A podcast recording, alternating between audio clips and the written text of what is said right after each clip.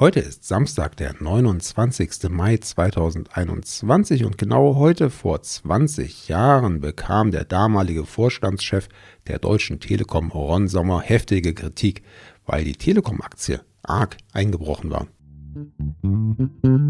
Was geschah heute vor einem Jahr, vor 10, 20, 30, 40 oder 50 Jahren? Was geschah vor Jahr und Tag?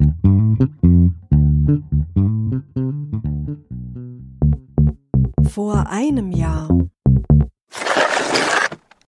Inmitten der Corona-Krise ließ Präsident Donald Trump seinen Worten Taten folgen und brach die Beziehungen seines Landes mit der Weltgesundheitsorganisation WHO ab.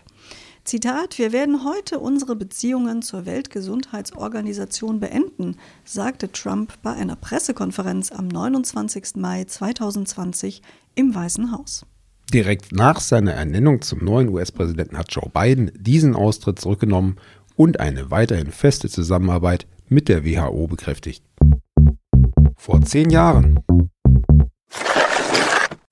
Bei einem Freundschaftsspiel am 29. Mai 2011 in der Rhein-Neckar-Arena in Sinsheim siegte die deutsche Nationalelf mit 2 zu 1 gegen Uruguay. Die Tore schossen Mario Gomez und André Schürle. Vor 20 Jahren. Ja, ich hatte es eben schon mal angesprochen. Ron Sommer, der damalige Vorstandschef der Deutschen Telekom, erntete am 29. Mai 2001 wegen des drastischen Kursverlusts der Telekom-Aktie auf der Hauptversammlung des Unternehmens in Köln die Kritik der Aktionäre. Die Aktie hatte im Jahr 2000 mehr als 70 Prozent ihres Wertes verloren. Vor 30 Jahren Tan Zongi, eine chinesische Schachspielerin, feiert heute ihren 30. Geburtstag. Sie war vom März 2017 bis Mai 2018 Schachweltmeisterin.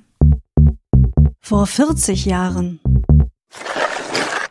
Am 29. Mai 1981 wurde in der DDR der sogenannte Wehrkundeunterricht eingeführt. Bereits seit 1978 gab es in der DDR das Schulfach, das sich dem Dienst in der Armee widmete. Allerdings blieb das Fach zunächst ohne Noten. Heute vor 40 Jahren beschloss dann das von Margot Honecker geführte Volksbildungsministerium, den Wehrkundeunterricht auch auf die Abiturstufe auszudehnen und das Fach zu benoten. Vor 50 Jahren. Am 29. Mai 1971 gab Portugal seinen Austritt aus der UNESCO bekannt. Dieser trat dann zum 31. Dezember des Jahres in Kraft.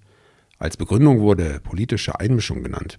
Ja, Portugal war erst 1965 der UNESCO beigetreten. Seither hatte die UNESCO eine unabhängige Untersuchung der Situation des Bildungswesens in den damaligen portugiesischen Kolonien in Afrika gefordert, der sich Portugal aber widersetzte.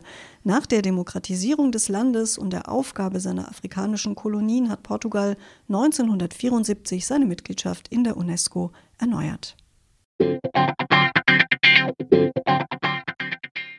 Ja, wir als Kinder des Westens schauen natürlich immer äh, mit einer gewissen Faszination auf äh, ja, Traditionen und Eigenarten in der damaligen DDR. Und mich haben die Bilder von Kindern, die mit Gewehren, Holzgewehren äh, unter Stacheldraht hindurch robben, immer ein bisschen befremdet. Und das passte auch für mich nicht ganz zum friedliebenden, pazifistischen Bild, das die DDR nach außen von sich geben wollte, dass sie doch einen äh, großen Hang zum Militarismus hatte. Ja, und so ein Wehrkundeunterricht ist nochmal eine Sache für sich. Da bin ich ganz froh, dass es das in der BRD, wie man es ja nannte damals, nicht gegeben hat. So oder so freuen wir uns, wenn ihr morgen wieder dabei seid bei Vor Jahr und Tag. Bis dahin alles Gute sagen. Sebastian. Und Anna. Der Podcast vor Jahr und Tag erscheint täglich neu. Produktion tonbildschau.de Dr. Anna Kugli und Sebastian Seibel GBR. Mit uns können Sie sich hören und sehen lassen.